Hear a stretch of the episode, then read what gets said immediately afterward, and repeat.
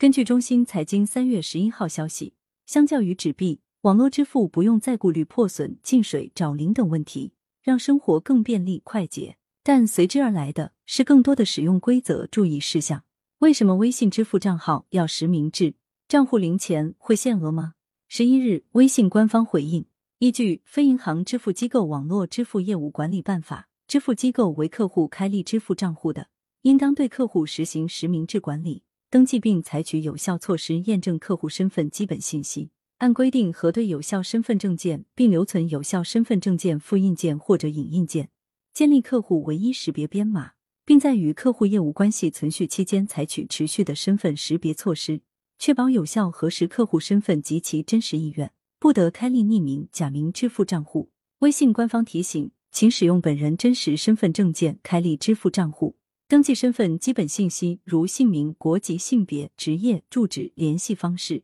以及有效身份证件的种类、证件号码和有效期限等，并留存有效身份证件复印件或者影印件。如身份基本信息存在缺失或证件过期，系统会进行提醒。请按照提示及时完善或更新您的个人信息，否则部分支付服务如零钱提现、收款、付款、限额等功能可能受到限制，影响账户使用。根据监管法规要求，对个人支付账户进行分类管理，根据用户实名验证的方式和渠道多少，划分为一类户、二类户、三类户。其中，仅实名验证强度最高的三类账户，可以使用余额购买投资理财等金融类产品。以保障客户资金安全。出租、出借、出售支付账户及二维码的风险警示：一、出租、出借、出售支付账户收款二维码均属违法违规行为，严重影响用户账户的安全使用，给用户带来押金被骗、信息泄露等重大风险。